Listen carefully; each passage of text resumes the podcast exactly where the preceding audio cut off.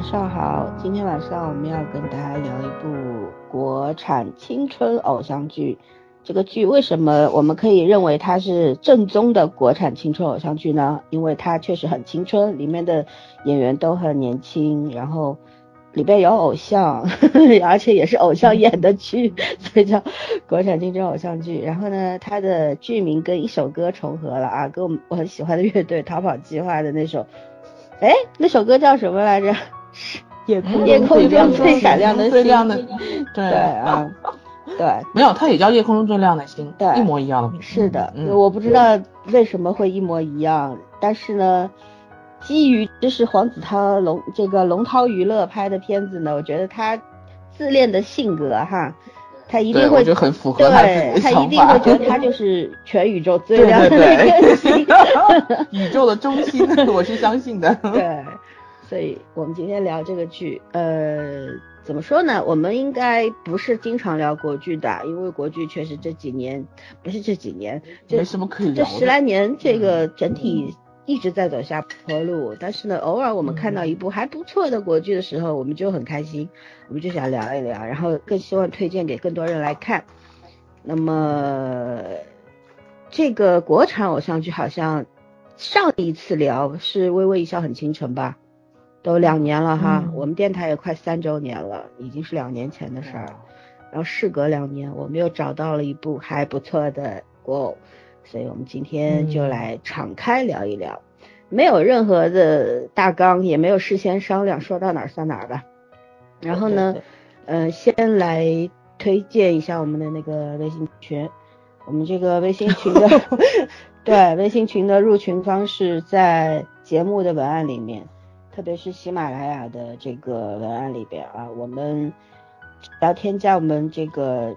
文案之中的主播的微信号就可以入群了，嗯，然后我们最近做了一个微博号，嗯，主要是为了推荐一些有趣的书籍呀，然后一些影视剧，还有一些综艺，对吧？各种，而且希望大家来关注吧。回头我们把这个名字也写在文案里边啊，圈圈同学，嗯，让大家来关注，嗯，也多多的订阅我们，好吧？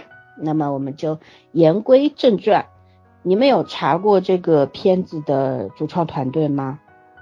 我查过，忘存了。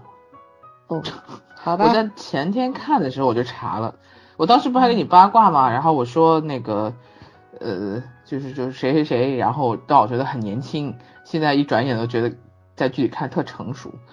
嗯嗯哼，那我们就这个。这个就不介绍了，反正里边的人大家都认识吧，对吧？这个主演黄子韬，女主吴倩，然后男二牛俊峰，女二曹曦月，这四个人啊，是带是最近都比较火的几个人吧，尤其是男女主啊，一直是算是大名鼎鼎的，包括我们其实都很喜欢吴倩这个小小丫头啊，长得又好看，然后又清纯，然后。好像跟谁搭戏，那个剧都有点火，所以他是比较啊，他是比较旺的，对，比较旺的，旺男主的那种啊。所以我们从哪开始聊呢？我们聊聊优点吧，先说优点，再说缺点，好吧？嗯哼，嗯，啊，因为现在已经播到二十四集了嘛，里面其实有几个演员，那个很眼熟，不是很眼熟，是确实应该很眼熟，因为。你看，我那天在看上演古爷，就是他那个兰芳园那个饭店的老板啊，然后那个卖卖毒品的，对他很多，他很多年前其实就是 TVB 的那种配角吧，对，是老公吗？对，是张岩老公张锦成嘛，嗯，然后我那天翻了个八卦，竟然发现那个演他们陈总的那个那个人，嗯，是谭维维的老公啊，谭维维结婚了吗？哦，是啊。你不知道啊？结婚很久了。我不知道。嗯，谁 是谁是？就演他们陈总那个公司的那个老新公寓的老总嘛。哦，陈天浩。嗯。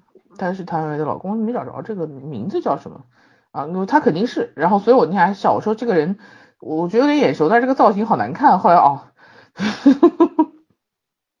对啊。嗯，居然谭维结婚了，我不知道，不好意思。你谭维结婚很久。好吧，然后那个谁，呃，哎，是不是这个这个男的是不是叫陈逸飞呀？就是你刚刚说的这个，是应该是台湾艺人，查到了，一九七九年出生。嗯，然后还有那个很著名的，我很喜欢的那个王劲松啊，啊，黄子韬王劲松这些戏好多啊，我现在看好几个戏都有他。对，还有秦岚，哦，秦岚，秦岚真美啊！我跟你说，秦岚美出了，嗯，光秦岚比当年当年那个什么还美，真的。我那天还在感慨说，秦王奶奶真的很会挑人，成熟的美，嗯，成熟又性感，而且她有腹肌哦。微博上关于她是的，她的那个腹肌啊，真的是。后来有一句评语，对评语特别好，说，嗯，什么叫做健康的美呢？还有少女感呢？不不仅仅是因为你的脸，更因为你的身材。天呐，我最近看了好多这个非常勤奋健身的这些女演员，我觉得。我该少吃点儿，有点汗颜那种感觉。对，然后关于王劲松说两句啊，他里边演呃郑伯旭的爸爸郑维军是吧？是一个白手起家的生意人。然后呃在里边其实没有什么很恶劣的父子关系嘛。然后在花絮里面黄子韬也说了，说王劲松老师是。他他演过的剧里边最可爱的爸爸，然后 呃对，然后因为我们很少看到王劲松演这么轻松的角色吧，他一般都是蛮沉重的啊，因为演技放在那儿，他演这个基本上就是玩的吧，就是 放轻松，然后放松放松呃对，而且我觉得黄子韬人缘很好，就是那种他请请人来演的话，大家会给他面子的那种感觉。所以我觉得他私下里好像，因为花絮里面他跟秦岚也好，跟那个王劲松老师也好，关系都很好。对，所以继续讲优点吧，讲讲我们那天聊很多啊，圈圈说，呃，他的辅导话呀，还有他的职场部分都不错，那你要来讲一讲吗？嗯，不打分了是吧？那我们就直接讲。没啥好打的，还没演完呢，说不定后面就烂了呢，不打，回头打脸。给人 踢到，真行。嗯，我看到预告，我应该看到三十了吧？我觉得问题不太大，起码预告没问题不太大。我觉得这个剧有几个特别明显的优点。嗯，第一个就是他谈恋爱，但是不墨迹。嗯，这个青春偶像剧谈恋爱是一个必须有的内容嘛？但是就是国产剧能谈的点到为止，没有一场戏让我觉得是故意在制造情境在墨迹的。我近想近些年没看见过。就压根没有任何一部剧我都没看见过，包括有些韩剧还是有时候会有一些片段，你会觉得哦，那是为了制造气氛。但是国产国产剧一直有这个这个就是怎么说呢？内容不够拿这拿这些东西来凑吧。嗯，对，刻意制造冲突啊，还有谈了又分，分了又谈，就那种他他特别不舒服。还有一个慢一个长镜头给你拉十分钟，恨不得。嗯，对。没有国产剧一直觉得就是正常人不会谈恋爱，谈恋爱都是神经病那种感觉，对 吧？但是这个是完全没有，我觉得每一个情节都是点到为止的。你就算他俩现在是暧昧期，我觉得那镜头也都是给的秒数刚刚好，然后交代也很清楚。然后很重要的一点是，大家都会说人话了，终于没有莫名其妙的台词出现，没有废话或者是那种听起来就很弱智的那些台词的存在。哦，我觉得那个偶像剧一度成为标配了，这都没有。嗯，另外我特别喜欢的是他的那个，就是在在造型和角色的安排上是有有分隔感的。嗯，因为我们现在看了太多的青春剧和网剧啊，包括上新的青春剧，包括现在啊正在演的，说一句不好听的那个青春痘，其呃其实很多还是还是有很多类这种剧的，但是我其实觉得没有几个做好。孵化到这方面的，就是很多有角色成长，但是那个角色成长，呃，让你觉得很尴尬，就是说从从大眼看就很尴尬，更别说台词这方面了。然后我反而觉得在这个剧里面，就是虽然他也没有做的很完美吧，就是有的时候你突然好像他这个女主从助理变成经纪人之后，却突然就蹦了一下的感觉，但是我觉得他想到这方面就已经不错了，而且尽量做的。无欠可塑性还可以，我一开始以为觉得他不会适合那种比较成熟的造型，但是我看到后面的话，我觉得还可以，而且衣着没有很夸张。我我其实觉得几个女主，嗯，她和他那个好朋友一下人，应该他们俩的那个造型都没有很夸张。我觉得既符合娱乐圈的那种，就是那个有一点点造型，然后又不要搞得自己像 T 台模特一样。嗯，这个做的很好。但是那几个高管，我就吐吐槽吧，那那做的真的很差。然后我实在是不觉得他们像一个娱乐公司的高管，品味也不怎么样。然后尤其是某位那个那个投资顾问那个形象，我实在是太受不了了。嗯，我那天说的这个这个搞得很像。上世纪的那某些特殊行业的这个这个从业人员，就实在是看得很不舒服。我我觉得这个反而和那个主角成了一个很大的反差，可能可能也有经费原因吧，我现在只能这样想。嗯，还有就是对职场部分，我特别喜欢他的职场部分的戏。我没有想到一个偶像剧竟然能把职场部分的戏拍好。呃，在就是他没有，其实他没有刻意去强调，因为我觉得这个有黄子韬很大的功劳。呃，有一个朋友就吐槽说，这个剧的，嗯，所有的重心、角色的重心和视角都是从明星的角度开始写的，然后没有很客观的去站在粉丝和媒体的角度，就全部有点妖魔化了。他觉得这一方面表现不太好。那其实我觉得可以理解。第一，黄子韬 他只当过明星，他应该没有当过粉丝和媒体，所以在他的角度去看粉丝和媒体，确实会有局限性。嗯嗯。而是另外一个，我说这个剧的呃立场其实就是在那个明星这边，所以他重点放在明星这个角度，呃，甚至于以明星的身份去理解周边的这个周围的环境，呃，无可厚非，就是可能不够优秀，说白了就是他在这个多角度的这个描写上面可能不够全面和优秀，但是我觉得作为啊。青春偶像剧来说，而且是第一次制作这种青春偶像剧，我觉得其实他已经做的不算很不错了。就是这个对我来说是缺点，但不是致命性的缺点。嗯，而且他把这个娱乐生态生态圈儿，就娱乐圈这个生态，第一次讲透了，就没有说讲的很细或者很怎么样，但是讲透了。就是大家以前都是怎么说，打一擦边球碰一个边就完事儿了，现在就让大家去意会了，然后。这家伙就真的 把这个剧讲的整个很敢讲，对，就全部讲出来了。他也没有说讲什么让我们觉得特别回避的那些地方，或者是让人觉得很恶心的地方，但是确实都有这些问题的存在，甚至于说扩大到整个职场环境都有这些问题的存在。嗯，所以我我觉得他敢讲透就不容易。以前谁说过说职场戏没有人愿意看，说在中国没有收视率，完全不是那回事儿，那是因为你讲的不够好。没错，嗯。嗯，我觉得他的大的优点我都很喜欢，嗯，唯一的问题就在于，我觉得这个剧我现在唯一不喜欢就在于那几个高管之间的两女争一男的那种针锋相对的那种戏码，然后既业余，尤其是在开会的时候吵架，既业余又不入流，然后只要不是他们三个同时出现，因为这种乱七八糟感情问题同时出现的场场景都很不错，甚至于包括那个常染，就是他那个常老师。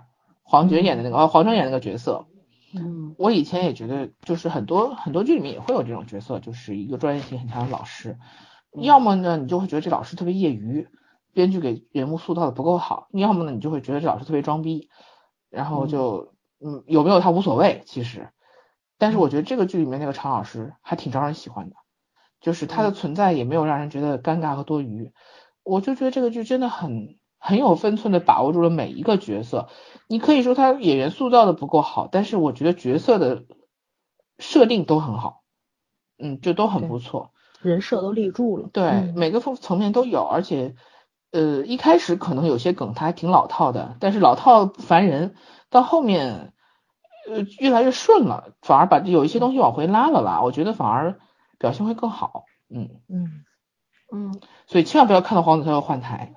不要不要完全对于你对某些固有印象导致你错过了一部好剧。嗯，嗯对。嗯嗯，早上接着。嗯，芊芊说的这些优点我都特别赞同，刚才老四说的我也我也我也很赞同。但是我觉得他这个片子可能还是犯了很多编剧都会犯的一个怎么说呢，就是那种当然的戒不掉，对对对对对对对，想当然的地方还是挺多的，而且特别可惜在就是这部片子其实没有特别系统跟逻辑分明的去讲男女主的感情线。嗯，没有，就是他那个时间流逝感都是通过台词去说出来的，你看不出来他们穿的那衣服是春天是秋天还是夏天是冬天。就是我我特别明白那个就是那个室内跟室外嘛，对吧？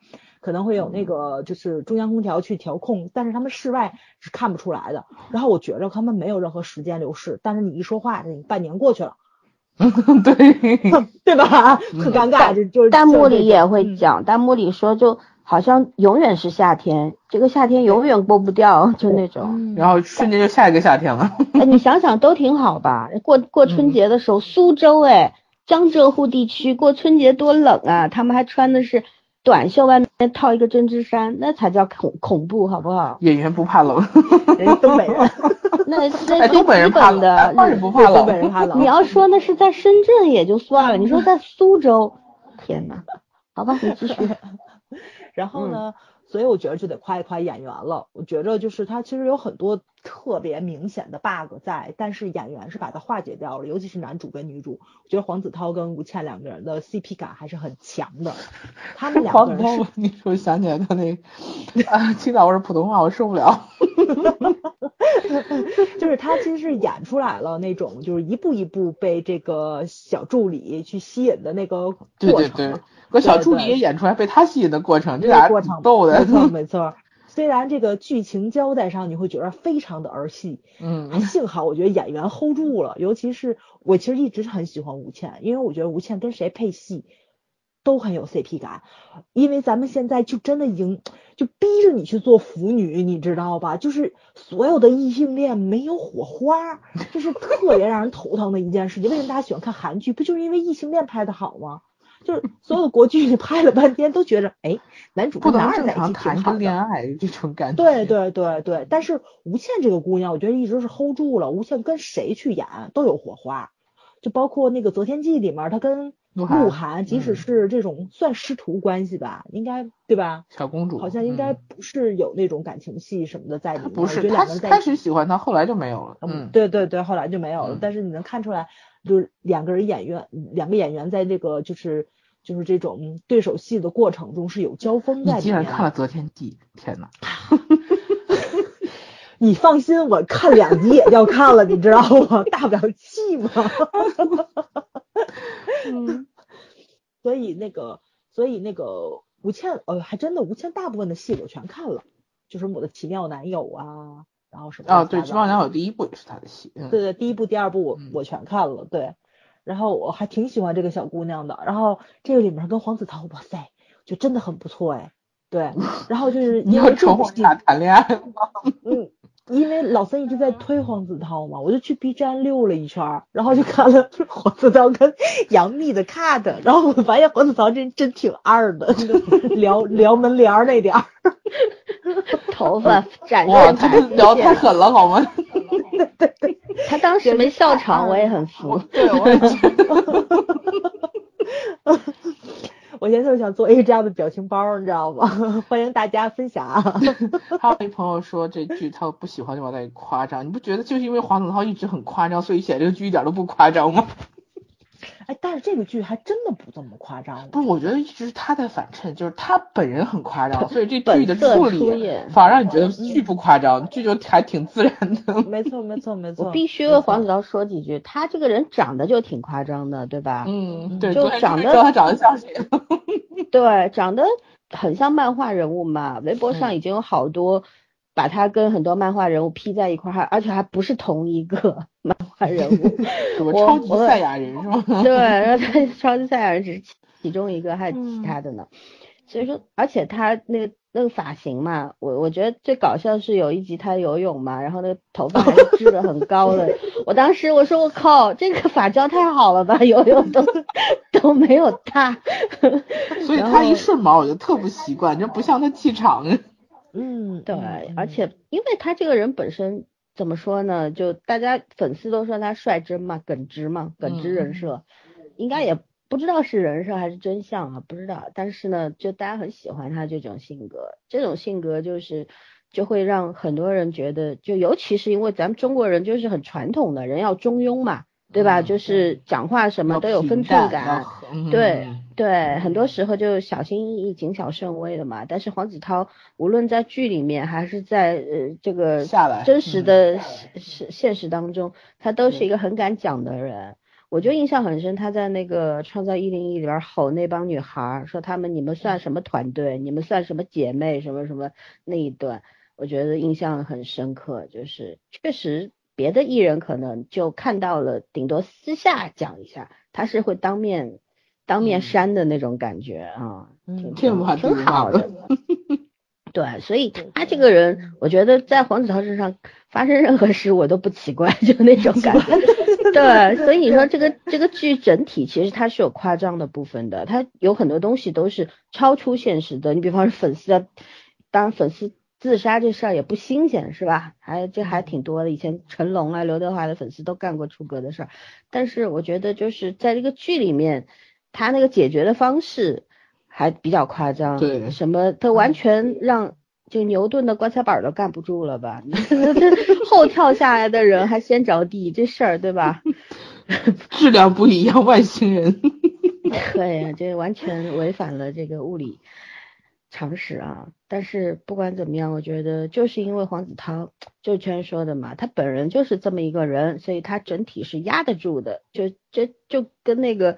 说摆了一个什么法阵，对，摆了个法阵，他是那个阵眼儿，对对，他能把那个，他能把那个压住之后，其他就整个是被他压住了，嗯嗯，早上你继续，呃，还有什么值得夸的？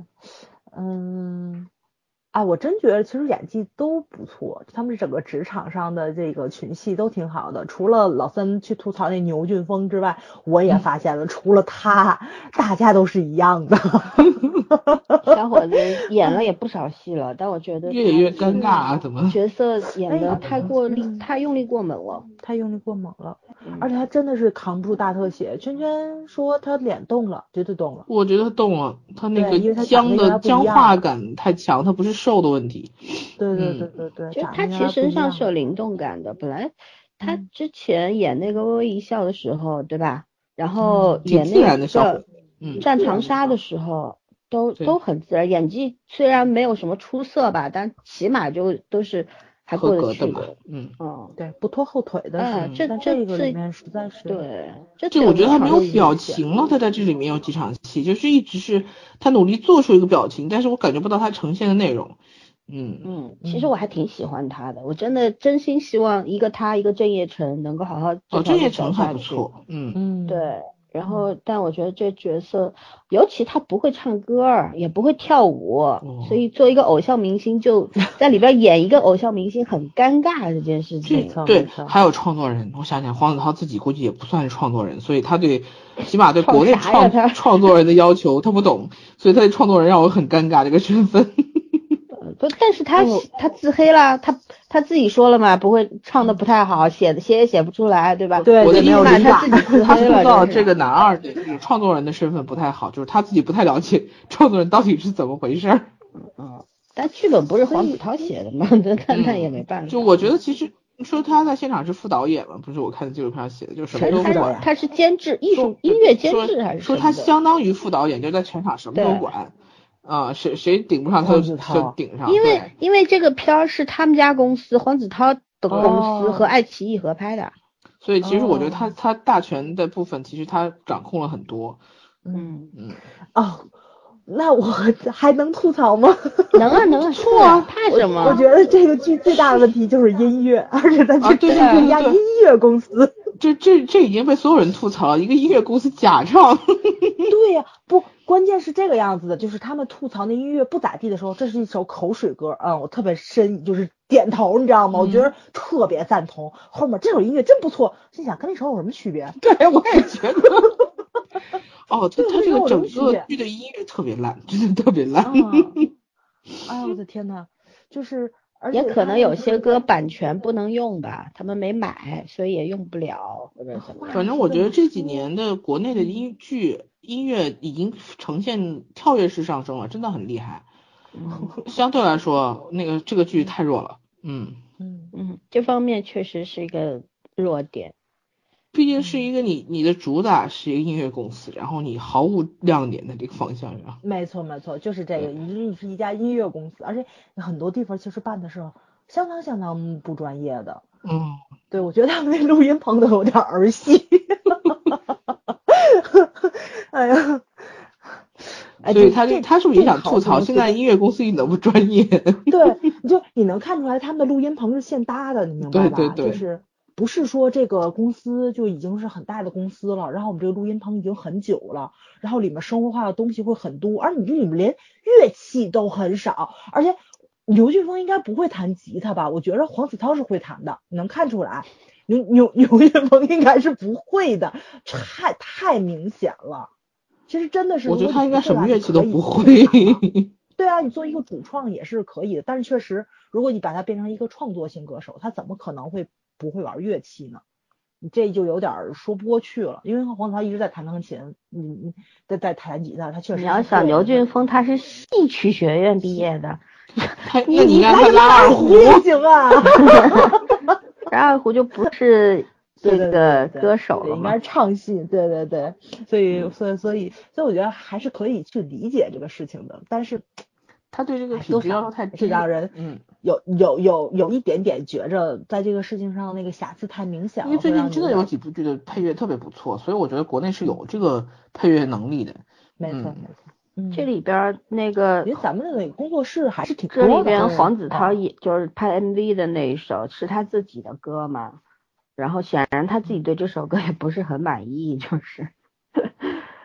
我其实觉得他在吐槽国内这些大型娱乐公司，你看什么星空娱乐做一个大型的这种这种公司，尚就是尚且就不过如此，那其他的草台班子就更夸张了。嗯，哎，但是这个我觉得可能也不只是国内面临的一个问题，是全球面临的一个问题，就整整个音乐都在退化，没有音乐没市场现在，没有市场以后就就没办法，然后支持他。开发呀，嗯，至少十几年前的时候，我印象特别深。大仙儿不接受采访说嘛，啊，我我想出，你很久没有出专辑了。大仙说我想出专辑呀，不是不挣钱吗？他说我不挣钱没有事情，但是音乐公司不能不挣钱。红不去，所以为什么现在只有选秀节目？因为口水歌可以不停的翻唱，但是没有人创作新的歌曲。对对，嗯，有点没了。我看你一直在吐槽，你能夸会儿吗？夸了，我就觉得夸吴倩嘛，夸过了。对，对，哎，真没，你们都夸的差不多了。我觉得这这剧其实来说啊，优缺点都很明显。特别的那什么，但是，但是他就是圈儿跟老跟老三不都说过了吗？他他开了一个先河，没有过的东西，然后他就敢于把这个东西呈现出来了。你别管它多粗糙，对吧？有有多少瑕疵在。就是这种，第一是勇气可嘉，第二是还不差，拍的真的是你说多好吧，但是不差。我都是说，至少及格线以上的。是大家是可以正常说话的，不要在那装傻或者是真犯傻。对，而且他所有的吐槽的台词没有一个是网络语言，我觉着，对对对，特像黄子韬自己写的。我我其实真的觉得很多就是细节的部分可能有他出主意，不能说编剧是他，但是梗概很可能是出自他。没错，没错，嗯，因为有些地方他有有很多事例就是他自己的，比方说他喜欢乱发微博，明星很多人其实都这样的，只是说你没有权利让你发而已，啊，然后还得四点爆料，爆不了的话还生气。对，我其实他有一个设设置特可爱，就是那个他。楼上住那小男孩儿，你你们记得吧？那个外国小孩儿，很多人说那是电电脑病毒，说他是孩子出现的时机是个电脑病毒。对，但是我觉得他那个设置就就很可爱，就是说他其实你说他有什么存在价值吗？没有的，但是我觉得他就是一个怎么说一个一个小的有趣的点设置吧。有趣的点，对对，对代表一种观众的视角，就是你你你是旁观的，但是你每次都能看到重点的那种感觉，嗯。所以我就觉得他还是这个剧本还是挺有心思的，不不能说特别完美吧，但是我觉得写剧本的人起码用心写了，而且也有也有一定的能力，嗯，对，而且他呈现的经纪人的种类，我觉得还是让大家看出来了好的经纪人跟不好的经纪人对吧？还有粉丝的这种粉丝效应、粉丝利益、粉丝经济这种东西在里面。粉丝利益那个讲的真的太清楚了，这种事情很很很经常见在嗯国内。本头是吧？到到底是职业的还是真的爱这个偶像，说的特清楚。嗯因为去年微博上不有好几个那个人退圈儿嘛，退粉丝嗯圈儿，好像揭露了非常多的这个粉丝圈儿的这种潜规则，你看的也是挺让人那个就是 心里面不太舒服的那种感觉。对，就是哎，就觉得现在孩子们追个星，怎么还有这么多规矩呢？还有这么多乱七八糟的事情你要去参与进去，然后觉得 大家活都不容易啊。就是你想娱乐一下也是挺不容易的一件事情，对，嗯，就希望，哎，现在是看到二十四集，反正我是看到二十四集，就我不知道后面24有还没跟呢下周对，下周才更。嗯，啊，我觉得后面应该会有一个，哎，比较大的那个什么，那个那个，反正你看后面，我看预告上圣诞小节，就是这种呃嗯职业歌手和主持人就都会遇到这种问题。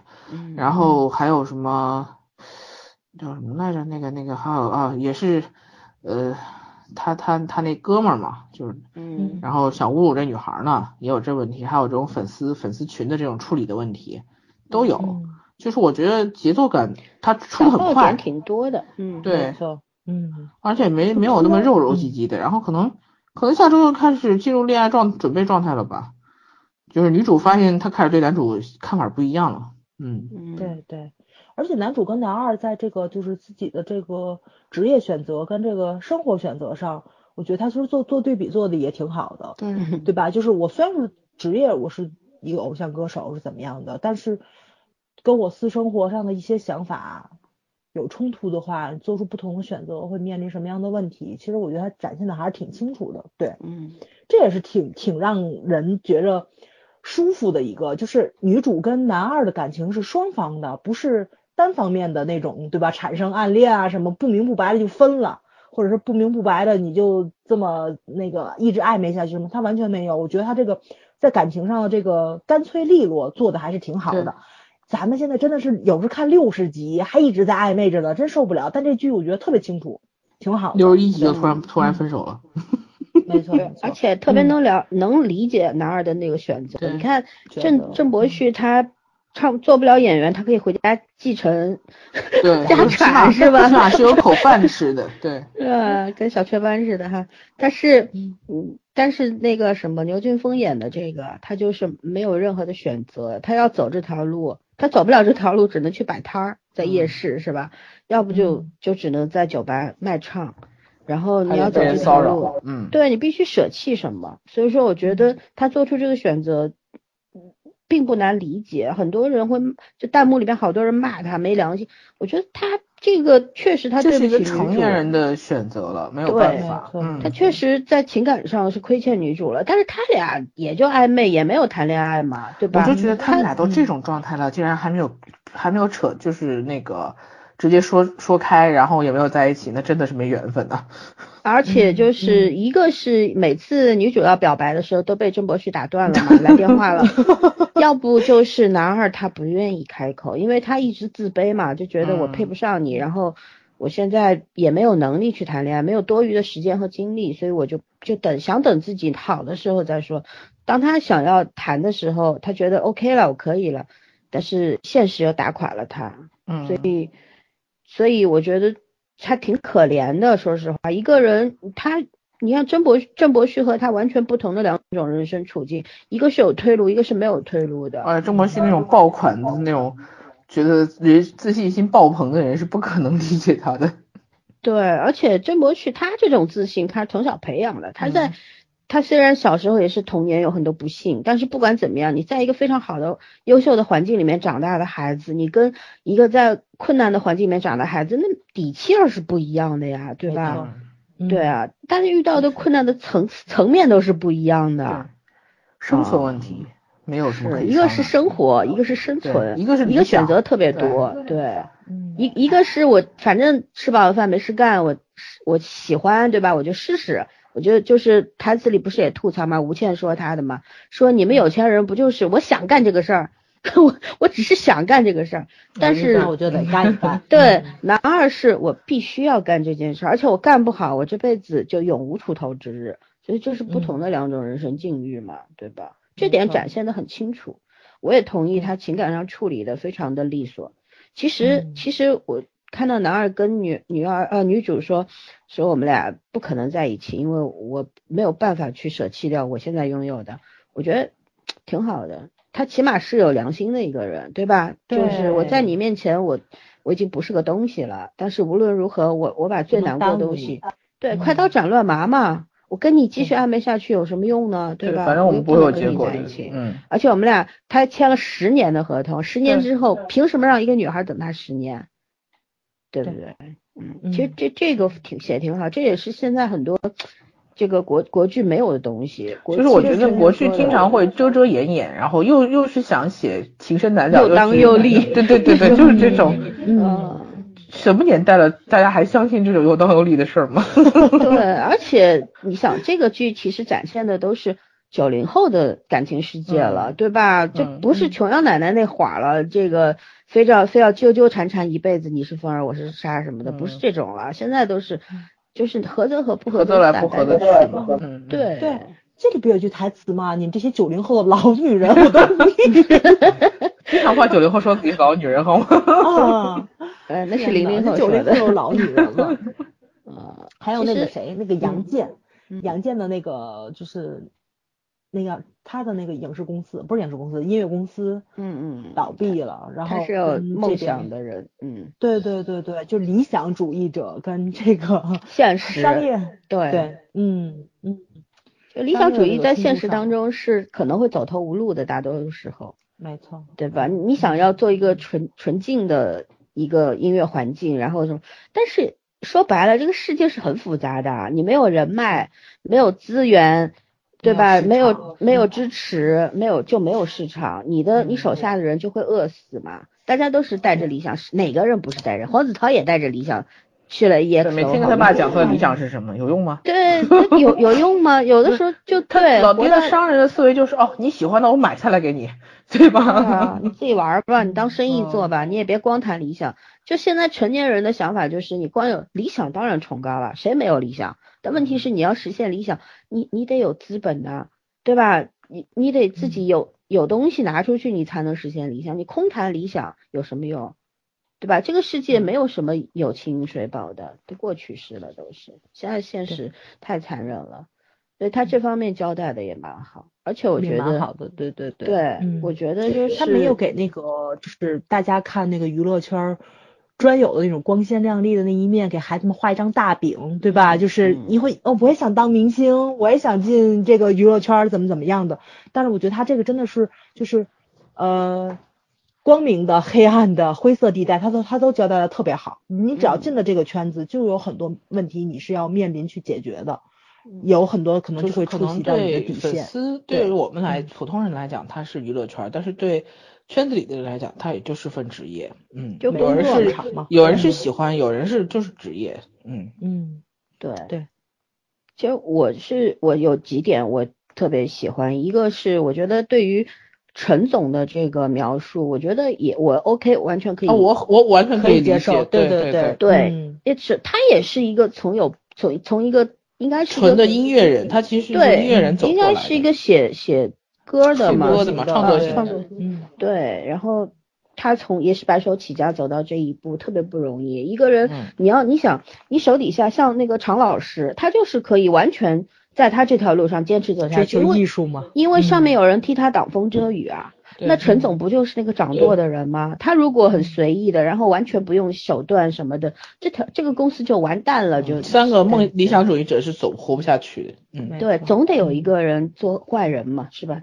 这个通俗的讲坏人，但是他他有什么坏的呀？但是他有一点挺不耻的，就是他利用那个玛丽娜投资方，对吧？对，他虽然没有跟玛丽娜出轨吧，但是不管怎么样，他是很明确的利用她，然后利用完了之后，那态度也特别不好，所以这方面挺小人的。嗯，但是我们都没有办法说什么，对对，我们都喜欢君子，但生活中处处有小人，这是没有办法的。有的时候君子也会行小人的行为嘛。对。对吧？这这东西完全可以理解。所以人的复杂性反而在这样一部国 国产偶像剧里面体现表现的很好，对对对，很有意思。就是人物的多面性都写出来了，嗯，对你包括那个就是郎峰。演的那个那个什么，另外一个总，哎呀，我忘忘记了他什么总，就是整天刘总，啊刘总溜须拍马的是吧？他那个真的很像企企划部的经理，见风使舵，公关部都这样，我跟你讲，企宣部其实跟公关部差不多了，我觉得。他就得见人说人话，见鬼说鬼话对，因为他职业要求就是这样的。嗯，我我必须要推荐一下这位演员，我第二次看到他，第一次是在我是特种兵。他演的是一个海军陆战队的军医，然后，呃，爷爷啊什么的都是这个一辈子都是当医生的，奉献给了军队，然后是打过仗的，他是这么一个这个军人世家的孩子演的，然后一身一身的这个中国功夫特别牛，你知道吗？在里边和另外一个伞兵，就是嗯邓科诺演的那个伞兵，这俩是 CP，你知道吗？那个剧好看，就是他们俩。特好玩儿，他们俩你知道吗？你们有空可以去看看那个剧，真有有来言有去语的那种，对吧？就就这两个人从头到尾就是天生一对，但是呢，就是你能看出他不是那种什么那种男人那种，哎，不是卖腐的，他是真正的兄弟情。我想起来苏有朋那个在创造营讲的一句话：男人之间最浪漫的事就是 battle。所以他们俩天天斗，天天斗。然后，但是那个角色，那个里边的那个。那个军医啊，和这个角色完全没有任何一点关系。我后来去查了郎峰的那个，他的那个郎是郎平的那个郎，峰是山峰的峰。演员他他是中央戏剧学院郎雄的那个郎，嗯，对，嗯，中央戏剧学院毕业，然后是一个非常优秀的话剧演员，演了很多的话剧，大家有兴趣可以关注一下啊。我觉得他在这个里面也把这个角色戏份不算多吧。也把这个角色演得活灵活现的，对吧？对对。但是你知道，你知道最好玩的，对他，他有一场戏不是去那个，因为别人给他介绍了，呃，就是说说那个郑伯旭偷那个男二的歌嘛，然后他那歌不是从那个人身上买来的，买的，对。然后他去找那个人算账的时候，他不是把人家台球棒给 给咬断了，然后要要揍人嘛，那一段。就基本上就是他原先那特种兵的那个劲儿出来了，凶吧唧的那种就出来了。对，弹幕里边一片看过特种兵的人都说：“哎呦，我的天呐，他回回魂了。”对，就里边挺多就是这种蛮有趣，但是里边有几个女演员，嗯，女演员的，呃，我看了一下这个演员表啊，女演员都非常的不怎么样。嗯，包括那个饰演玛丽娜的，好像是哦，赵奕欢，赵赵奕欢，我曾经也觉得看了他所有的作品，最高两个星，对啊，星两星，他不是这样这样这样的风格，所以我一直不是很喜欢他，但是他又动演了，呃，这帮小姑娘们演的也真的是，包括曹曦月，我一直觉得很小，就在这个片子里面，刘佳还有就演那个杜总的杜婉晴的，真的，我觉得这帮还这帮人当年都让我觉得是小姑娘的那种感觉，你知道吗？一转眼一转眼，在荧屏里看起来这么成熟。哎，对，里边演张小慧的这位姑娘是龙涛娱乐旗下的艺人，就是黄子韬的艺人。然后她喜欢口味有点重，嘴这么大。呃，也没有，小姑娘，人家是应该是中戏的吧，也是科班。她她她她她里面造型实在是。嗯，但是她跟黄子韬一块演了那个《厌世番》，新青年就是今年也会上的一部片子里边，他演了一个比较重要的角色。对，嗯嗯，这。其实就是我我是觉得，反正他这就是龙涛娱乐自己玩的一部剧吧，但是玩的还挺好，是说。对，我觉得应该让毕导来看一看，同样是讲娱乐圈，你那娱乐圈圈圈讲的啥玩意儿，对吧？而且我真的觉得他这个剧本搞不好，就是说写剧本这个人。就就是这个行业里面的某个人，你知道？我觉得有一些地方很了解，有一些地方真的他不太像编剧，反而像启轩这种什么的，就是他那个他那个不是从剧本的角度去考虑，就是一个很写实、很抓的。一个娱乐公司对，怎么样操作一个艺人？嗯，对。你说黄子韬自己写，我估计他也没这功夫。但是我觉得，就是写这东西的人应该是身边的人。嗯，没那么多文化。他就那那一嘴，对，顺便再夸一下他们那个。呃，配呃不是配音，就是收音嘛。我夸主要是夸一下吴倩的那个台词，因为黄子韬绝对是本人本人原声还原，因为他那口那个什么蛤蜊味儿蛤蜊味儿是别人学不嘎来学了味儿那不来的，个叫，尤其是一放开，你知道，他平时就挺放松，要是就故意撇开的时候就忍，我真的不能忍，然后？手势一上，我立刻想，他跟王劲松老师还有秦岚在一起的时候，会觉着这仨人生活在三个城市。怎么成了一家人？对对对，嗯，然后但是你看吴倩的时候，就我一开始还听我说，哎，这小女孩儿就一开始的时候，我觉得小女孩儿声音有点聒噪。我现在会觉得她可能就是为了处理一下这个人物的一个年龄感和身份，符合性格嘛，？啊就刚刚毕业的时候还是小姑娘呢，天天呃那嘻嘻哈哈的，然后特别属于那种什么都肆无忌惮的。后来当经纪人了，再加上年纪也成熟了，然后那个呃肯定那讲话的口气啊，那个语态啊都不太一样了。有变化的。我觉得嗯后面变化的非常好，尤其压住的时候压得很稳。我嗯我说一句哦，九零后的小花里面没有人有有第二个让我有这种感觉的，嗯，就是包括八五后这帮子都没有这种都没有这个本事。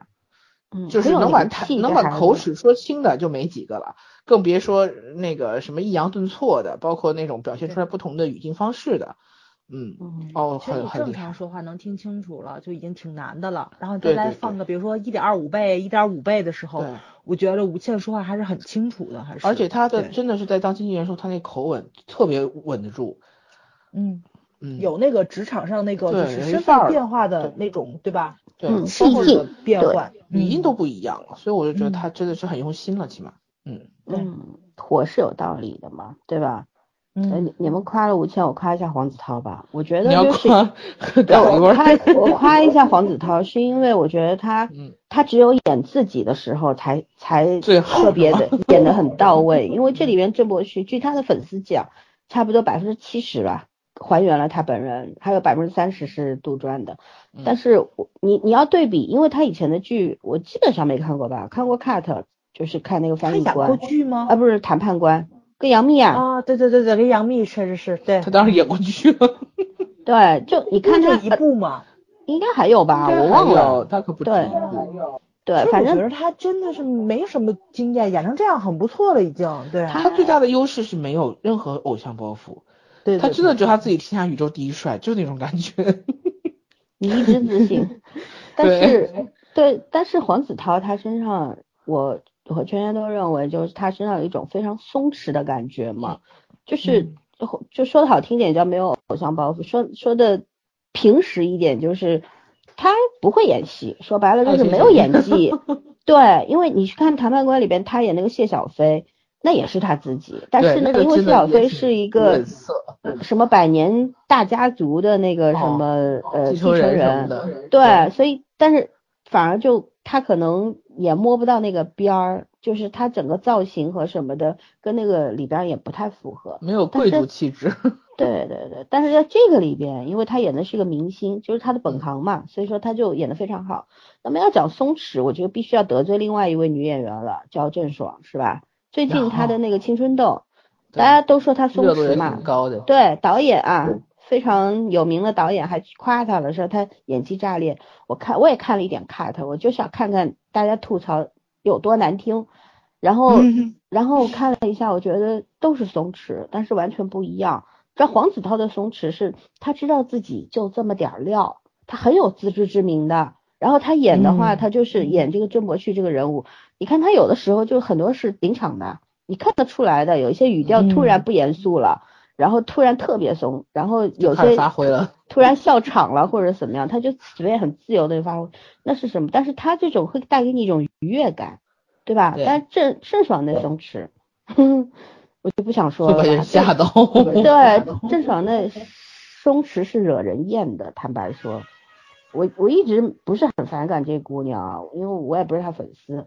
包括他演《微一笑》的时候，虽然他有些他跟杨洋之间拥抱还能当中站一个人这种情况也是存在的，但不管怎么样，我觉得这孩子曾经是很有灵气的，是吧？但这这几年太放飞了，然后他又是科班儿，黄子韬好歹是个草根呐、他虽然是这个去韩国然后出道的，但他培训不是培训艺人，他培训的是爱豆啊，他是爱豆啊对啊对然后然后他当年为什么他在 EXO 里边既不是舞蹈担当，也不是什么 rap 或者是主唱什么的，他是一个特技担当，因为他有武功，他从小是练功夫的，所以在里面一些高难度动作都是他做。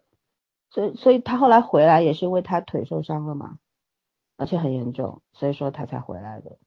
喂，喂，在我在听啊，没没没，我突然，我不是我看到手机屏幕上我突然不见了，我以为我掉了，然后 对，今今天 Y Y 有点问题，然后就是就是怎么说呢，我就觉得。对黄子韬，我是没有任何演技的要求的，我只是希望就是说他 真的，我觉得他真诚实，不要过度 耍帅就好。但是我我必须要说，他后面不是还有两部剧嘛？一个验尸番，还有一个是还有一个验尸官，验验尸番是新青年演的是民国时期的，还有一个是易烊千玺，呃，还有一个叫啥名字？完蛋，我忘记了。你说他电电影电视剧是吗？有两部剧嘛？有两部剧今年都要上嘛，一个是验尸分，然后还有一个叫什么，反正演的是满清的一个贝勒，反正他里边那个剧就这两个剧都有很多动作戏。天呐，他他这个头型怎么去走 发辫儿？呃，有有一个演那个贝勒爷的那个发型很神奇，真的很神奇，你去可以看一下预告，很好笑。我也觉得不太适合他，因为他头发放下来之后并不是很好看。嗯。对，对他不适合那种很乖顺的那种。对对对对对，他长得就不是乖乖仔的样子，所以发型一定要妖艳一点，夸张一点。嗯。但是我觉得，就是他，我觉得这个孩子就是就是真的是那种，就是虽然没有很多的天赋，不管在哪一方面，对吧？但是他是一个很。很稳定的人，就是就是很有目标性，就是我我要做什么，我就一定会尽全力的。因为我看到他演那两部戏，不是都有打戏吗？就很高的，大概三楼那么高，他就自己跳下来，不用替身的。而且有很多，因为因为他虽然是从小练武功，但是他因为在韩国，你说不是那个什么租界少年热血档案吧？对对对，一个租界少年，还有一个是验尸番。验尸番，对，两部剧嘛。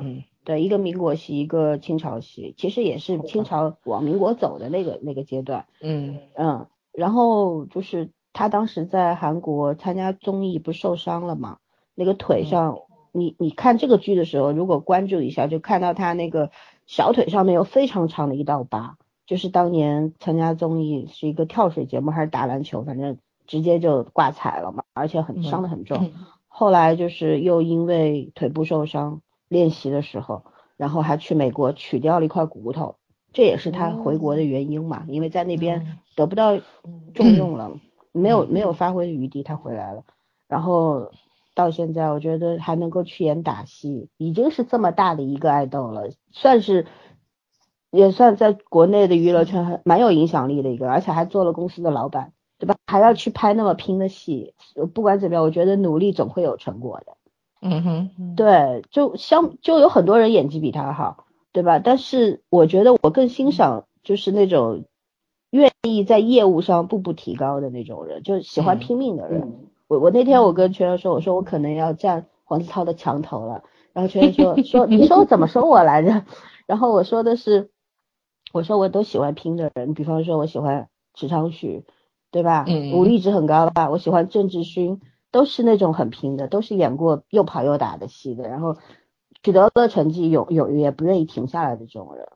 对，嗯嗯，我我我以前对这个归国四子都是毫无感情的，包括现在也不喜欢其中的某些人，但是但是就对黄子韬真的有改观，就从他身上能够看到很多敬业的那种精神嘛。你干了这一行，你要背个背个敬业福出门的这种，不是，就是你干了这一行，你不就得干好吗？你没有什么理由不去干啊。努力应该是最基本的一个要求了，对吧？怎么你也得对得起自己这份收入和江湖地位吧，对吧？嗯。他他当时不是说什么一个亿放在口袋里玩玩的那种，就是他他自己说片酬很高啊，或者活动这个就是参加活动什么薪酬很高，但是我觉得。虽然这个这个收收入过高了啊，确实，但是不管怎么样，在他们这个群体里面，我觉得他还算拿的还算比较合适的这种，相比那些连人都不到场的抠图演员，没错，嗯嗯，对，嗯对，夸完黄子韬了，然后哎就是我我我说两句，嗯我是没想到黄子韬的男粉丝这么多。嗯，嗯男女通吃吧，对对对，因为一般来说，像就是欧阳老三说归国四子嘛，我觉得一般喜欢的女孩子会比较多，因为哈哈韩的男孩儿就少，本身就嗯少。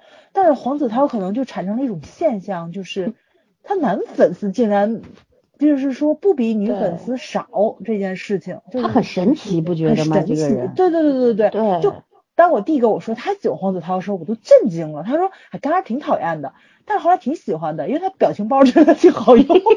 就是你对黄子韬这个人会不由自觉的，就是欣欣赏起来。你可能曾经会很黑他嘛，我曾经听到他不是他当时 diss 吴亦凡说吴亦凡回来，然后还还还在呃是在脸书上还是在哪里，还有在微博上面骂了吴亦凡，但是后来他不是紧接着也回来了嘛，然后他回来理由是不一样的，但是当时很多人不理解他，就骂他嘛，他当时。就是真的全网黑。我那天看了个抖音介绍那个黄子韬，就无意中翻到的，说他刚回国的时候就被人家骂到差点抑郁嘛，就是嗯我过年的时候还有人祝他去死，然后骂他十八代老祖宗这样子，非常狠的。然后他就一直不吱声，就默默扛过来，然后通过自己努力，一点一点。嗯，现在反而喜欢他的人更多，就是这个样子。没错没错。对，就就说足以说明他是一个很聪明又很有魅力的人嘛，对吧？嗯、最起码是智商很高的。我也，所以我商也不低。我我觉得他这耿直挺人设化的，因为有的时候就是就是最简单的，可能最让人心疼吧那种感觉，对吧？你非要搞得自己特别装逼的样子，或者怎么样，反而人家会会逆反。但是像他这样也也无所谓了，我就这样，对吧？嗯、然后你们还想咋地吧？喜欢我也行，不喜欢我也行，关我什么事那种。嗯，对，就这种挺好，很多很多就是他的粉丝很忠诚的。对，没错没错。而且我觉得很多人都在说他没有立过人设嘛，想想确实是，嗯、他真没有人设，老子就这样的感觉。就那那张嘴也没有什么崩不崩这么一说。对对。他现在也沉默了。就是人设。以前刚出道的时候年纪小嘛，他哥哥四子里边年纪最小。你想他现在才二十五岁，对吧？这都成名多少年了呀？呃，四子回来也好好多年了吧，对吧？好多年。对，年少成名，然后。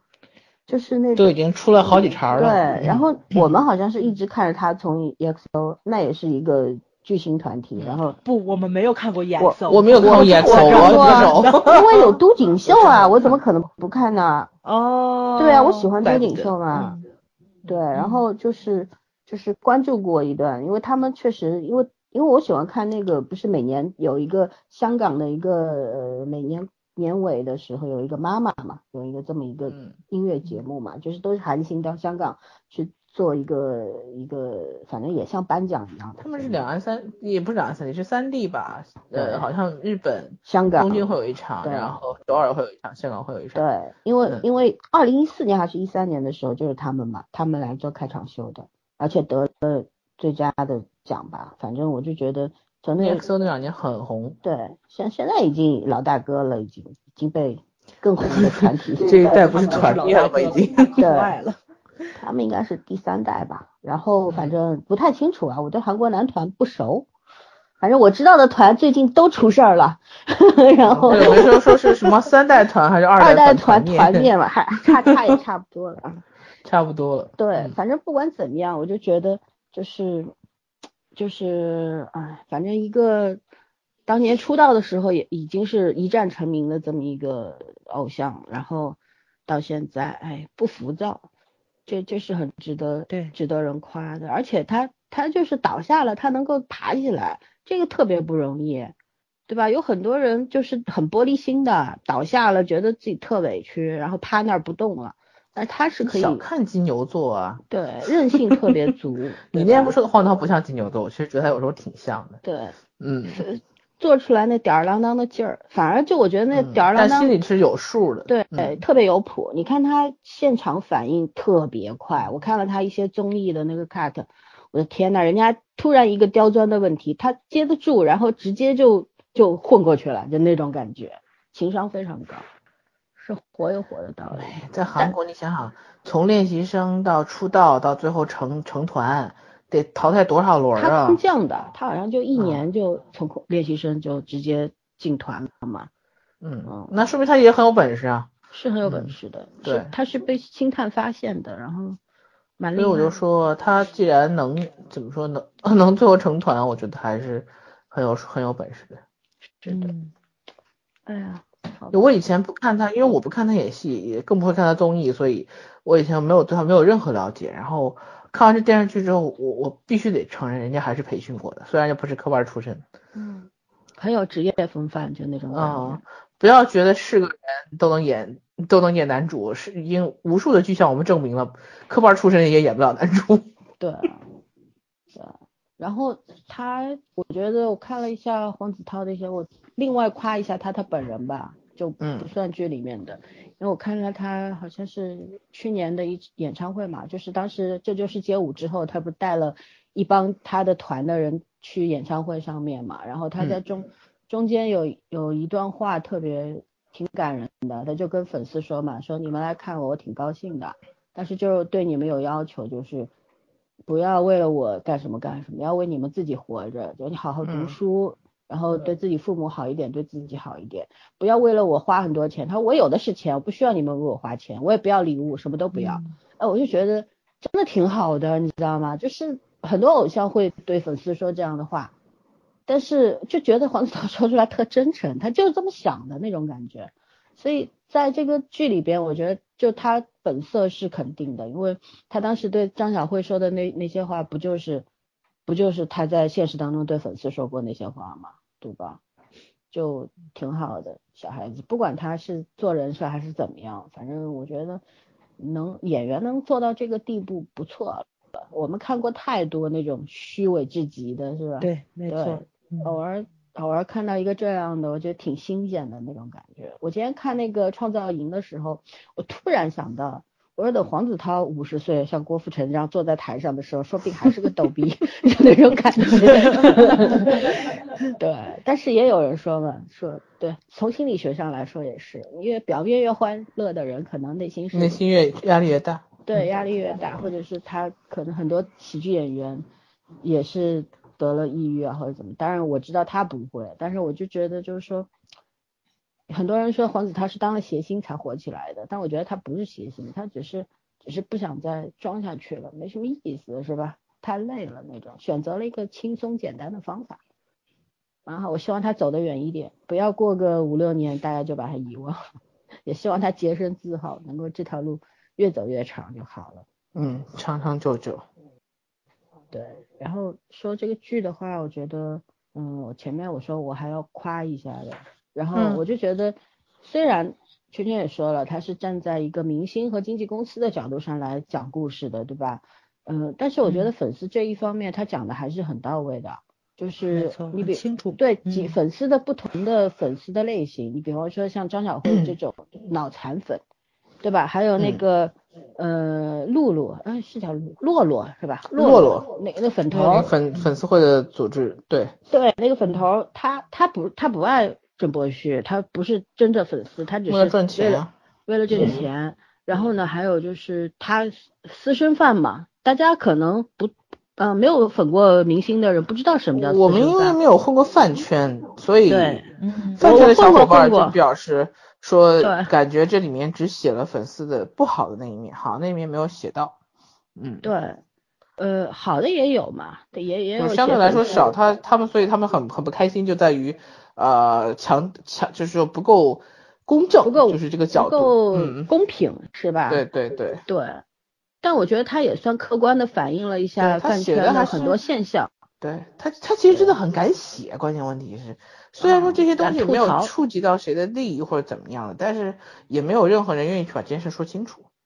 对是吧，因为关于嗯关于粉头这个，我我不是前一段时间看那个小说《全职高手》嘛，蝴蝶兰那个，它里边不写到各各家这个，就是嗯、呃不是有游戏都有这种公司的嘛，里边有职业选手什么的，然后他们底下会会有工会，就游戏里边都会有工会，嗯工会就是会组织很多人给那个就是怎么说呢？就比方说呃，这个这个里边呃，到时候杨洋不是要演那个叶修，叶修嘛，嗯，然后他们那个工会不叫原先叫那个家事，后来重新创立的叫星星嘛，他们都有工会。呃，我不知道玩没玩过游戏的人可能没有这个概念啊。就其实跟粉丝组组织是一毛一样的，就像这个里边这个粉头，在小说里边那种工会的组织者，其实他们都是半职业化的，有很多都是职业选手，可能也是练习生，就训练营的嘛，但是没有没有被选到职业选手这个行列里边，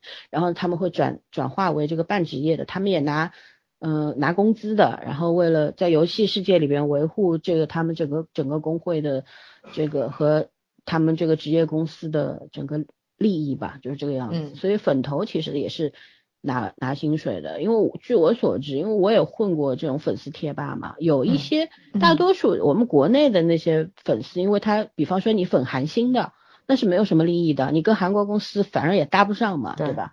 顶多就是有一些大吧主啊什么的，就是他可能会跟一些韩国的公司关系比较好，组织一些应援活动啊什么的，他可能会呃在那边拿到一些签名，或者说能够亲自把礼物送到他们他们娱乐公司去这样子。嗯哼。但是在韩国的我知道他们是有职业粉丝的。不是有很多那种黑粉啊，什么也都是职业的，跟我们这儿水军差不多。黑粉也是职业的，对，是职业。黑粉是职业的，嗯，对，他们是拿钱办事的，就有的时候他不是真的对这个明星有什么好恶，他纯粹是拿了钱，收了钱办事儿。跟水军是一样的，其实。对，就是跟水军一样。然后他们的那边的粉头啊什么的，就是比方说现在还有的站姐嘛，对吧？嗯。他们就就是跟那些娱乐公司都是都是利益关系，就是你你你。就是收钱办事的人，所以说在这个里面，因为我没有粉，没有进过，就是就是那种呃国内明星的饭圈没进过，所以不太清楚。但是我觉得这个剧里边，他对于洛洛这方面的描述，就是他的整个利益链写的是很清楚的，对吧？你作为一个粉头，然后你可以有一个赚钱的途径，然后还自己做工厂，然后做什么周边啊，在里边谋取利益啊什么的。都写的挺清楚的，包括他写那个张小慧他们一批零零后的这个脑残粉，嗯哼啊，这这帮脑残粉其实也写的挺到位的。咱们也在网络上见识过脑残粉，不是没见过，是吧？就不好好读书。原先那个虹桥一姐，你们还记得吗？各路明星他都追，就那女孩，就是蹲守机场，专业熟点。她她就张小慧还不如他呢，张小慧起码只追只追一个，然后很忠心的，然后确实。做的有些事儿挺感人的，比方说在公交车站把那些郑柏旭那个照片上面的什么那种小小的，就是小小广告啊，小广告撕掉什么的，其实你不觉得挺感人的吗？就是他他可以为一个陌生人做很多很多事情，就是那种感觉，就是我不求回报的，我就是就是真心喜欢他，我愿意为他做很多，啊，我就觉得这点其实蛮感人的，没没有没有。粉过明星的演员的人可能理解不了这个感情，但是你要想想，比方说你喜欢某个作家或者喜欢某位政治家，其实意思是差不多的吧，对吧？可能可能你够不着，或者那些人已经先去了，已经去世了，你也没办法为他们做什么，但是内心那种情感差不多的，嗯嗯，然后脑残粉的话确实挺吓人的，就我们也知道一个脑残等于十个黑嘛。对吧？他们做的一些事情，比加起来一个脑残粉干的事儿，可能十个黑粉都比不了，都比不上他的那种。我我在那个韩粉圈里边待过，我就知道，呃，有些脑残粉恐怖到什么，他会把真心喜欢这个明星的人都赶走，你知道吗？劣币驱逐良币的那种感觉，就是你觉得有这样的人在这个团体里边特别丢人，特别糟心，我不干了，走了，真的会有这种。对，但是也有没脸，这个没不要不要脸的人还是市场比较好。对，但虽说这个剧里面没有很正面的去反映那些优质优质粉丝，对吧？没有很正面，我希望后面有吧。但是在这里边，你看也有很多粉丝是真的是鼎力相助郑博旭的，包括他要给那个谁那个乐评人道歉那一场发布会，然后那帮粉丝在那边就很齐心协力的，就是就是要支持你啊。对吧？认为你没有做错，就希望你不要去认错。我觉得这也是一种真心吧。可能在别人的眼里看来，哦，你们不让他认错，不不让他改正，你们这些人没脑子。但是你站在郑伯旭的立场上，他干干错过什么了吗？他没有做错任何事啊。是那个乐评人脑子不正常呀，对吧？我天呐，那道貌岸然的样子也挺有意思的。现实当中这种乐评人还挺多的，就专门蹭着这个明星的这个对热度，谁红踩谁嘛，跟现在很多大 V 不是一样嘛，一个意思嘛，对吧？也也挺那个的，所以我觉得他挺，其实呃，确实很真实的反映了整个娱乐圈，还有呢一些就是这个粉丝群体，包括这整个相关的。一个食物链嘛，生物链嘛，对吧？他基本上写的很完整了，已经。对我，我，我唯一遗憾的是，觉得是男女主这个感情发展太慢了，都二十四集了，就才一半好吗？你还嫌慢？对，就是。我是真的最近受够了全是糖的电视剧，所以包括小说，我真的觉得没有兴趣一直看别人谈恋爱，所以麻烦还是有点点。核心内容吧，嗯，他们俩还真的蛮有 feel 的。泳池救美的那一场戏，我看了好几遍，我就觉得，哎，黄子韬，黄子韬其实挺壮的，看他挺瘦，其实他挺壮的。他挺壮，他第一集、第二集就有一个从游泳池出来的那个胸肌特写。嗯，真的挺壮的。嗯，毕竟也是练武出身的标准的那种什么穿衣显瘦、脱衣有肉的那种健身身材嘛。嗯，但是腿特别细。是吧？就是啊，那我现在娱乐圈男明星腿都跟麻杆一样，太可怕了。人家是会长啊，人家这是对自己要求很非常高，自律性很高，他们必须要保持，而且特别是韩国。韩国的偶像和还演员，还有回来这些人，他们在那边就是有这个文化的。韩国艺人对自己要求非常高，不会自暴自弃。早晚上秤嘛，他们不得？对，不像道德的一部分。不像美国那些明星特放飞。著名的小李子演戏的时候是那个什么，不演戏的时候都很放飞。对啊，就不说了吗？欧美的粉丝就是这个样子。我们想，唯一看他们齐整的时候，只有拍戏跟走红毯的时候。对对对对对。所有人上马路的时候都是放飞自我的。不 不仅仅是穿着打扮，还有就对身材的管理，我觉得确实不及韩国这一帮人，是真的。其实粉丝当然啦，你你比方说你是小李子的粉丝，你也无所谓他。变成什么样，对吧？他自己都无所谓。他颜粉好吗？但是你要对比他年轻的时候那张脸，你再看看现在，你总归心里边有点不舒服吧？你总归希望自己自己喜欢的演员永远是那种非常神采奕奕的，出来光鲜照人的那种感觉，对吧？对对。但是他突然就那么邋遢，变成一个肥大叔的时候，你心里总归会觉得有点很遗憾的感觉。对，所以我我真的蛮敬佩这些韩国艺人的。其实还有，现在国内很多演员也开始注重这一方面了，跟身材个顶个的好，对吧？大叔们也开始在健身啊什么的了。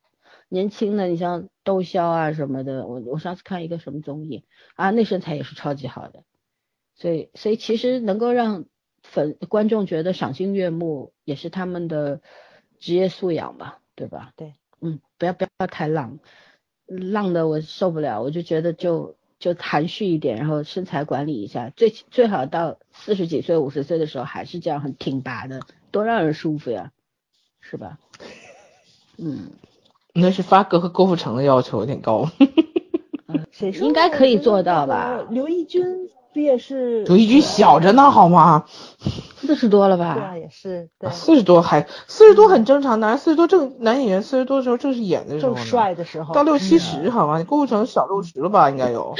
哎，你想想黄子韬五十岁的时候，刚当爹呀？不是，黄子韬五十岁时还弄这个发型，一脸褶儿。我觉得老朋友他应该会染成银色。对，挺挺好玩，我很期待他变老的样子。哎呦，他五十岁是咱得多少岁了？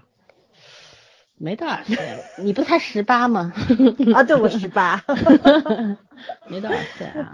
作为你的好姐妹，我们俩也十八，没有没有多少岁。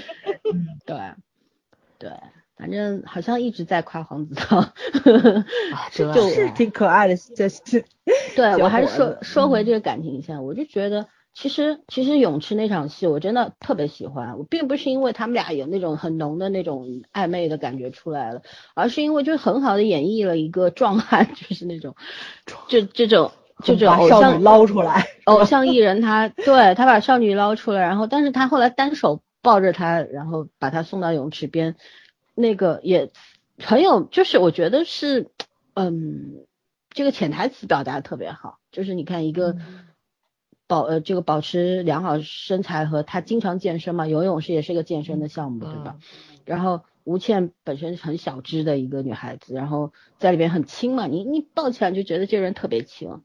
对，然后关键他那个落水戏演的还是很真实的，尤其对比那个谁，格格对吧？格格那个我脚抽筋了，你们应该知道这个动图吧？关晓彤那个是吧？对对对，在泳池里边说抽筋了，然后什么事儿都没有那种。吴倩的这个就是那个溺水感，你是能看出来。不会游泳的人，对，没错，是是没有办法站他在那喊了，就是说是水只到腰，你其实站起来就可以，但是。当时你是已经惊慌失措了，就那里面那种失重感，你是踩不到底的，所以那个就是他的那个 那个惊慌失措，然后当那个谁把他捞出来，他第一反应就是啪盘在他身上那个，我我觉得特到位，你知道吧？我觉得设计动作或者说是感觉像一像一只树袋熊 抱着一棵树的那种感觉，对对对，这场戏安排的特别好。对，我觉得演戏是这样，如果对手放开放松的话，你就可以很放松。而且那场戏还有值得表扬的，就是一开始他们俩在里边泳池里捞人民币嘛，然后吴倩一 就是一直跟他说离我远点儿，虽然那那个声音很渣嘛，因为在水边那个声音会被放大，对吧？有一个共鸣的那个效果，但是但是就是就觉得那个是一个真实的状态，就这个时候。本来就是你把钱扔水里边，而且特别不讲理，对吧？我就很生气的那个状态。如果这时候还文质彬彬跟他讲你离我远一点，你不会觉得很造作吗？对吧？怎么是那种，然后对他吼的那个状态是正常的，就是在这方面，不管是演员理解了做成这样，还是说就是自然发挥了，反正不管怎么样，我觉得那场这一整场戏是做的很完整的，挺好的。呃，亮点蛮多的，其实这里边。没错，嗯，对比出真知啊。嗯，对对对，包括那个丽姐要睡小鲜肉是吧？包养包养牛俊峰，那个我真的很想知道他到底得没得逞？不知道，很好含蓄啊，对，很含蓄，对。他把其实他，我说这个片子很敢讲，但是尺度很好，就是他把真正的一些，其实大家心里面很很很很回避的东西，没有没有去讲那么。没有没有把那个丑陋的一面给彻底展现出来，就你自己想去吧。因为不管怎么样，这都是个人选择嘛。嗯，怎么解释都行，其实就是，嗯，哎，反正每每个人我都可以理解他们，就这也是比较成功的一个地方。对，就这是一个很成熟的一个。不对，玛丽娜我理解不了，作为一个投行高管，什么鬼？哎，投行要不要不一直吐槽说投行圈乱嘛。还有就是他可能真的很爱陈总，才会那么脑残。我真的觉得他就是那种胜负欲嘛，因为因为投资投投行圈说白了是胜负欲很强的圈子。我记得以前就说说，如果你没有那种野兽野兽一样的那种，就是一定要赢的欲望的话，你不要进那个圈子。嗯嗯，所以他看到的东西就不可以不可以失手。所以这个角度来讲，其实我虽然很嫌弃他，但是我也觉得，呃，他的目的性是在哪里？我不觉得那是爱情，我觉得那就是一种。胜负欲，征服欲，对，对，要把把另一个女人比下去那种决心。对，我不怕他，对，就我觉得他其实也没有说非要和这个男人怎么样，就是说结婚啊或者怎么样，他就是觉得我看上你了，你就得听我的，就就这么简单。嗯嗯，唉，比较单纯的坏，对吧？对，就还有坏的很执着。对。然后哎，反正我我一直对反反面角色没有什么。他这个反面角色设计的太，他代表资本市场的一种就是不可抗拒的力量，我是可以理解。但这个反面角色实在太扁平化了，我只能说黄子韬对这个行业完全不了解。嗯，挺肤浅的，就觉得那种，嗯，而且找了一个找的那种，找了一张真的是我我说不好听就表情冲天冲天的脸。不是，我觉得他的衣品很差哎，要不在投行工作的人 衣品那么差。对啊，投行怎么这种高投行高管是怎么怎么混出来这么多年，然后穿成这样啊？对，我哎，我真觉得那个谁，陈总他老婆长得好漂亮啊，她挺好看的呀，他好意思说人家气质不太好。哦，你是哪只眼睛看出来的？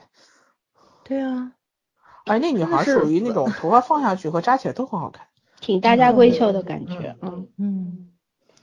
他家应该是音乐世家吧？吴倩是小家碧玉。嗯，对。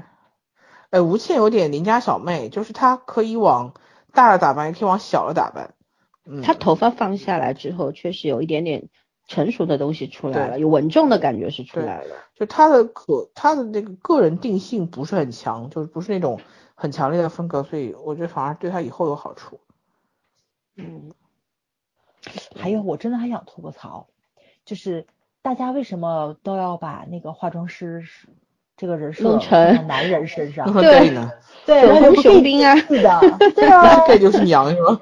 对对啊，这，真无语，你知道吧？这也属于刻板印象。就太有代表性了，就是那种感觉。嗯对对对，然后这个行业里真的都这样吗？想要挺细思极恐的。嗯哼。对，其实我还是比较喜欢看美剧里面，美剧里不特搞笑吗？就是那个 gay 总是那种肌肉男，就是出来了就特帅那种，一看特爷们儿，然后他是个 gay。现胸挺多的，健身房很多壮汉都是 gay 啊对对。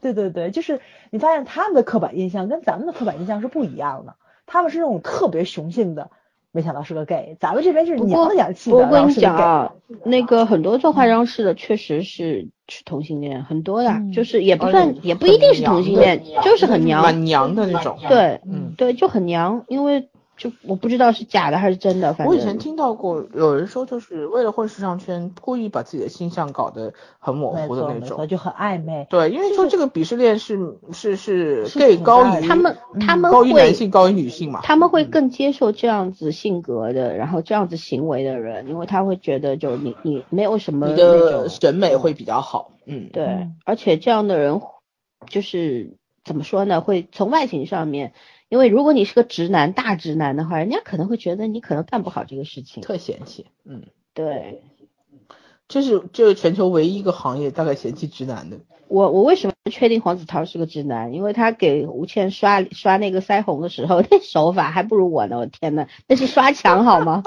这上下上下刷的，我天！而且我也没看出来他刷之前和刷之后有什么区别。区别。重点是他还批评人家的审美。我心想，大哥你审美也没有多好。但我很佩服他，就是穿各种类型的衣服都能穿的，呃他穿出他自己的感觉。没有发现他在这里面基本上花红柳绿，就是那种衬衫外套都是花的。哎，他那件棒球衫很好看。然后 我里觉得他边穿个格子啊什么，就也不会觉得很难看。其实穿别人身上可能就真的很丑。脸夸张，脸夸张。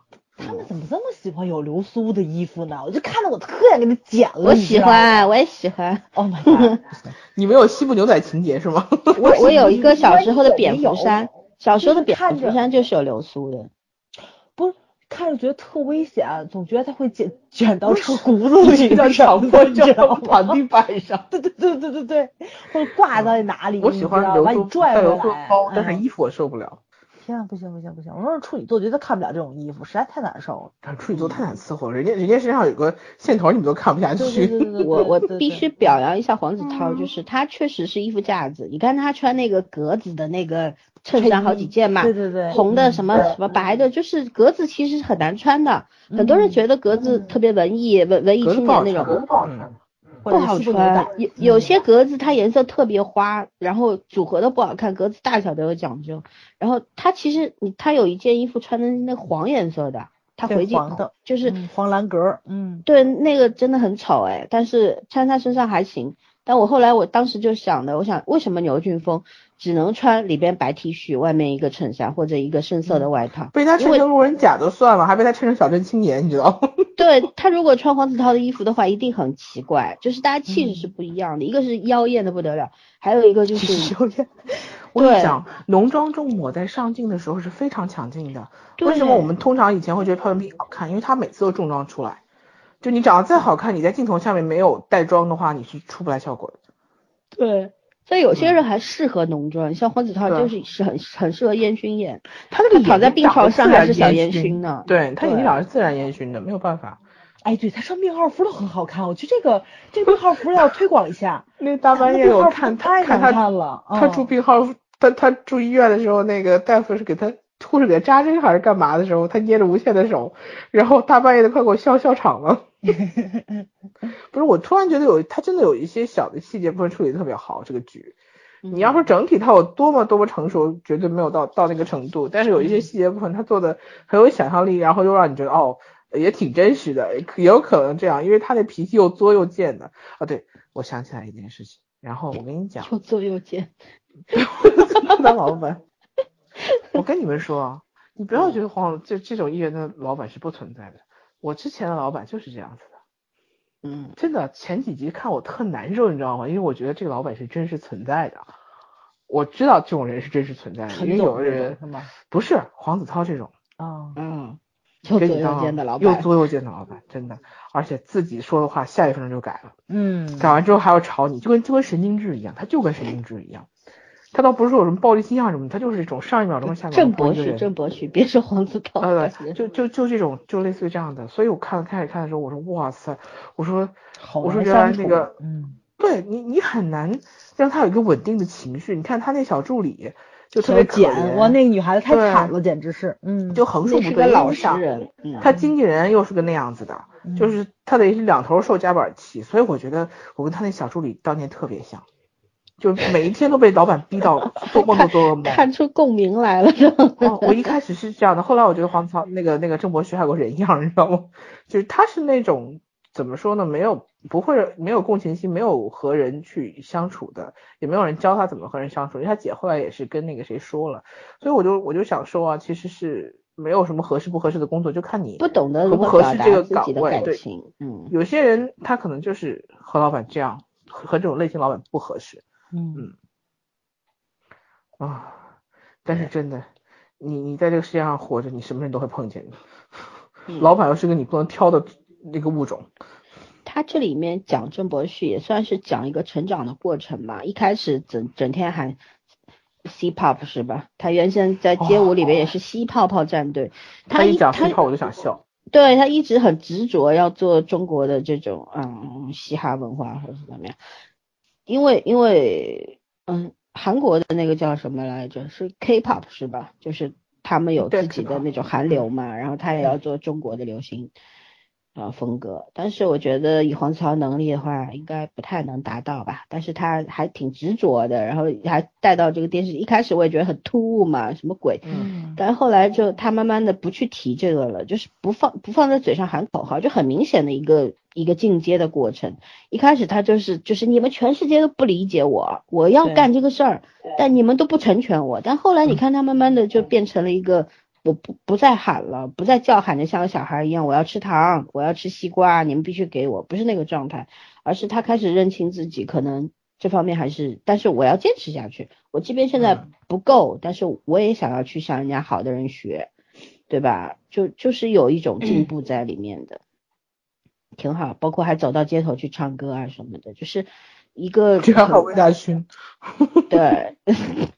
那你不说一开始我都没认出来那个人是魏大勋，我后来说这人好眼。熟，好眼熟。后来就哦想起来是是他，天呐。魏大勋把头发放下来了，所以不太像他了。这个很路人好吗？主要对对对，是主要是有很平常，嗯，嗯，打扮的很平常，对。啊，没办法，反正我就觉得，就觉得就是圈圈说的嘛，就这个剧有很多的小的细节。其实你像黄子韬的很多的那些细节的表现，包括吴倩的，他这些细节可能有的时候，有的时候不一定在剧本里面，但是因为演员的一个好的发挥，所以说他整个就成全了这个角色的性格嘛。你是一个什么样性格的人，嗯就通过这些细节来展现。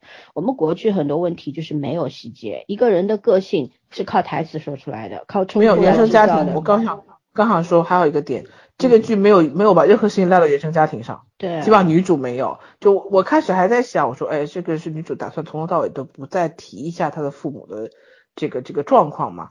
然后下一集是出现了的，就是讲很简单，那个女主就在讲她爸爸其实是一个卡车司机。我说，嗯，我说真难得，在这个现在整个圈子都流行说啊要把原生家庭的这个这个对你的成长影响列出来的时候，他没有去刻意去触碰这个话题，嗯。但是也是带过了，就是为什么后面因为他剧情需要嘛，就吴倩那个其实是一个飙车高手，快把快把这个这个男主演的这个角色给飙吐了，然后就开得非常猛，就交代他为什么会车开得这么好嘛。嗯。对我其实觉得这个是一个很好很好的自我的一个点，因为我真的很担心到最后又撇一个什么原生家庭，因为肯定女主和男主的爱情是要受到阻挠的嘛，因为因为男主他自己心里也有数，他他有家族的责任嘛，对，嗯嗯，现在还是小孩子暧昧暧昧什么还是好的，但是谁知道将来会怎么样？我说这个剧即便大结局不是一个圆满的结局，我会可惜，但是我不会遗憾，因为我觉得这剧做到这份儿上，就是把什么话什么事儿都讲透了，哪怕结局不可能大团圆，其实我觉得也是一个成功的剧。嗯嗯。而且郑伯旭和他的家庭，他也没有什么原生家庭的问题，他只是因为那场火灾，对对，留下了一点那对一个一个心理上的一个不适感。这算 PTSD 吗？不太算，应该不太算，因为他只是一个条件反射嘛，看到这种亮光就反闪光灯啊什么。但是他作为一个明星，应该早就习惯闪光灯了，这一点我是有点有点。觉得不太符合现实的，因为他选择了这么一个职业，他又很怕亮光，所以说有点那个什么。对，他压力感好像有点莫名其妙来的。就是他可能有的压力，并不是因为闪光灯的作用，而是所有人在逼问他，就是给他一个巨大的语言上的压迫。嗯嗯嗯，对。所以说，但是这方面又又有一个问题在了，你怎么跟你小时候的那场火灾连上呢？对吧？如果说你是怕怕闪光灯的话，可以解释；但如果你是怕语言暴力或者是怕什么的话，那就不能解释。甚至于，我觉得其实郑博士这个角色，他性格是有些脱节的。前面的十几集里边，他就是性格还是比较乖张的那种。他对谁都要后面突然变成小，变成那个数码小狗了。突然后面就是黄子韬本人了，就那种感觉。我不是说他 十七集之后，就是他被要被经纪公司卖掉嘛，那那那个之后，他突然就变了个人似的。这种转变还是在剧情里面展现的不够的，铺垫的也不够，就前后两个人不像一个人，就那种感觉。就是消沉了，然后其实我觉得他这种消沉有点有点没必要，对，因为其实。对啊，他本身虽然很火，但是公司也没有说不管他，就反正中间那个空档空的不太对。嗯，因为那个时候其实我觉得剧情有处理，就是说女女主当时的那个心就心思放在男二身上嘛，也也就一度把他晾在那里，但是好像展现的这个剧情不够。就你怎么怎么想通的？你怎么突然就释怀了？这个东西铺垫的是不够的，主主要的剧情也没有去展现出来。对吧？你是受受情感刺激还是受啥？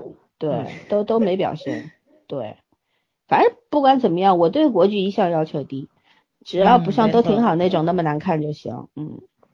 哦，那个真的是核心是什么呢？外面框都外外包装很好，嗯，很美好。对，我是其实还觉得像黄子韬他没有不擅长演戏嘛，但是如果说能够演一些贴近本色的角色。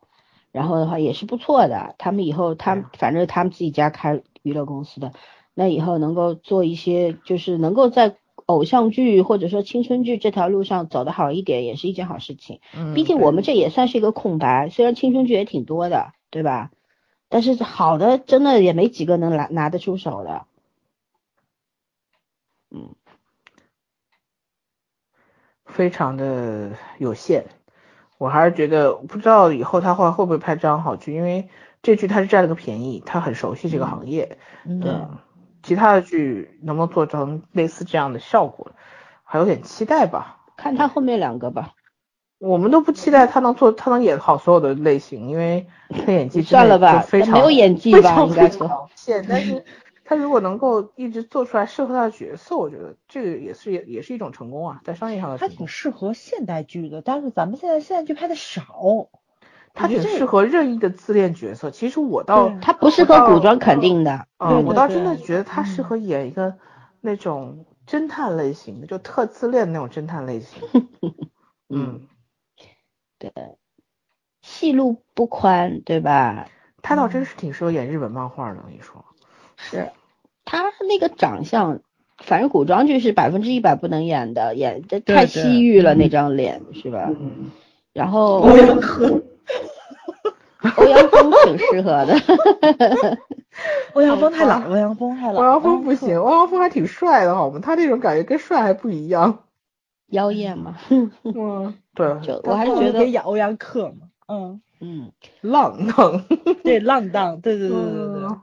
他演过电影的，演过那个啥，就是周星驰的那个角色，《大话西游》的那个悟空。我天，他的悟空好神奇，真的很难看。他真的不用化妆都很像小悟空。嗯，对他他他化妆不用化妆也挺像小悟空的。对，不用化妆就很像了。但是他念台词的时候，真的很想一巴掌抽他一下 那种感觉。